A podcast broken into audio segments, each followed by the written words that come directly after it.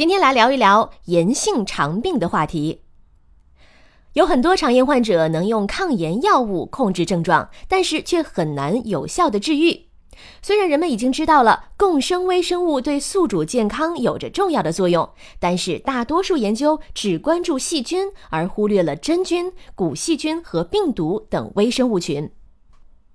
之前有研究在局限性肠炎，也就是克罗恩病患者体内发现了真菌酵母酿酒，并且有将近七成的患者会对酵母菌发起免疫反应，